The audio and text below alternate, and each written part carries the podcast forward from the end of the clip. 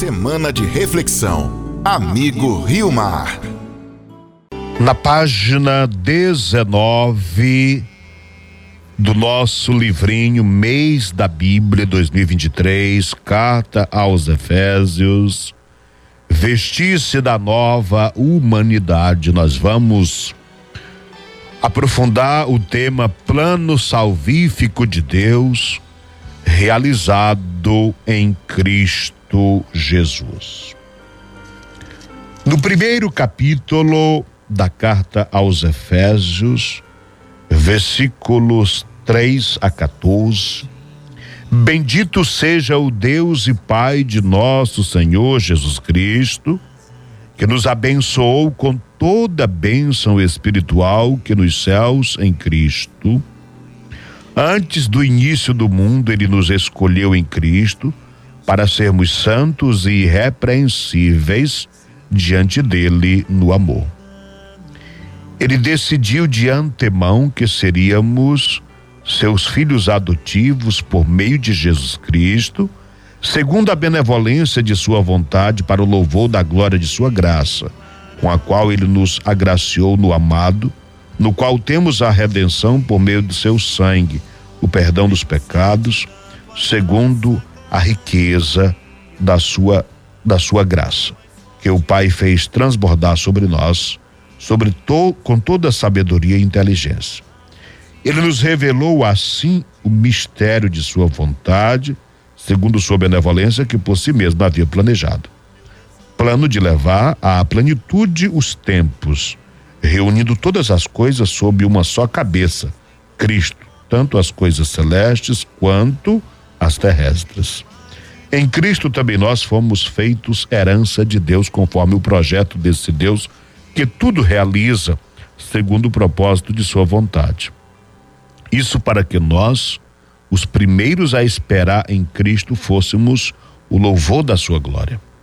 Em Cristo também vocês ouviram a palavra da verdade, o evangelho da salvação de vocês, que tendo acreditado nele foram marcados com o selo do Espírito prometido, o Espírito Santo, que é a garantia da nossa herança para a redenção do povo que o Pai adquiriu para o louvor da sua glória. Esse texto, capítulo 1 da carta aos Efésios, condensa toda a história da salvação. É um louvor a Deus pelo plano salvífico realizado por meio de Jesus Cristo e levado a cumprimento pelo Espírito Santo. É um hino que se inicia com um louvor ao Pai de Jesus Cristo e termina com a ação santificadora do Espírito, mas tudo vem por meio de Jesus. Ele é o amado, por meio dele o Pai nos concede a salvação. Cristo é o centro do plano do, do plano do Pai e de toda a obra salvífica de Deus. Ele é a mediação, o redentor e a plena realização do plano do Pai. Por meio de Cristo, o cristão é redimido, é santo, é filho, é destinado a receber a revelação do mistério de Cristo, a ser guiado pelo Espírito Santo e chamado a responder a Deus por meio da fé, da esperança, da caridade. Dessa forma, o hino apresenta quem é Deus para o ser humano e quem é o ser humano para Deus, enfatizando a ação de Deus Pai, do Filho e do Espírito Santo no decorrer da história da salvação. A bênção é atribuída a Deus Pai como fonte de todas as graças concedidas à comunidade. Esse texto que nós proclamamos torna explícita a ação de cada uma das pessoas da Trindade. Portanto, portanto, pode ser estruturado em três partes. A primeira, do versículo 3 até o versículo 6 deste primeiro capítulo, recordo, bendito seja o Deus e Pai de nosso Senhor Jesus Cristo, que nos abençoou com toda a bênção espiritual nos céus em Cristo pois antes do início do mundo ele nos escolheu em Cristo para sermos santos e irrepreensíveis diante dele no amor. Essa primeira parte apresenta Deus como Pai, aquele que escolheu toda a humanidade desde a eternidade para a santidade, para ser conforme Deus, que é santo, e a predestinou para a adoção como filhos por meio de Jesus Cristo, naturalmente. Essa predestinação se dá por pura gratuidade de Deus, por iniciativa divina, e sua finalidade é a de ser o louvor da glória de Deus. Pensando em nossa vida cristã, podemos dizer que o ser humano da glória divina significa manifestar o amor de Deus com a nossa presença, tornar visível o reino de Deus em nossas relações, por meio da comunidade, da unidade e da, da justiça.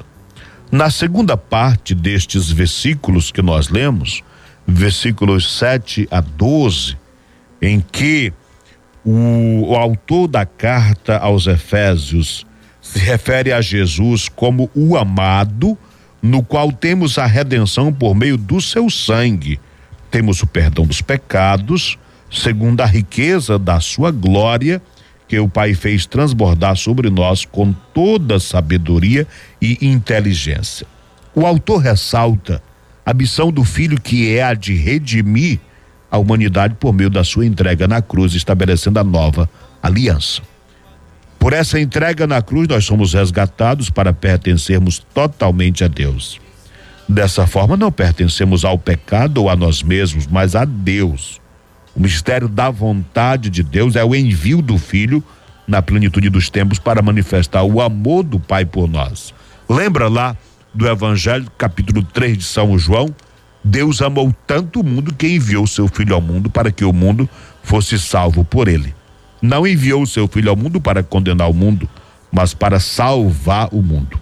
É isso, é isso aí. Por fim, a terceira parte desses versículos que nós proclamamos versículos 13 e 14, em Cristo também vocês ouviram a palavra da verdade, o evangelho da salvação de vocês, que tendo acreditado nele foram marcados com o selo do Espírito prometido, que é o Espírito Santo. Ele é a garantia da nossa herança para a redenção do povo que o Pai adquiriu para o louvor da sua glória por meio de Cristo. Pois bem, essa parte focaliza a ação do Espírito Santo que é a garantia da nossa salvação. A destinação antropológica está no versículo 13. Olha só, o versículo 13 se diz: Em Cristo também vocês ouviram a palavra da verdade, o evangelho da salvação de vocês, que tendo acreditado nele foram marcados com o selo, o selo do Espírito prometido, que é o Espírito Santo, para o louvor, para a glória de Deus e para a nossa salvação. O ser humano, portanto, é predestinado a amar, a ser filho no filho, a ser filho no filho. É isso aí destinado a fazer resplandecer o louvor e a graça de Deus. Portanto, tudo procede da benevolência do amor do Pai. Do Pai nós viemos e para o Pai nós somos orientados, por isso predestinados. Ou seja, Deus não nos criou para a perdição, nós fomos todos nós criados para todos nós criados para a salvação.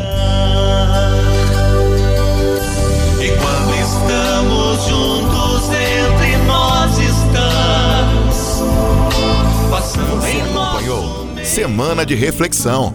Amigo Rio Mar.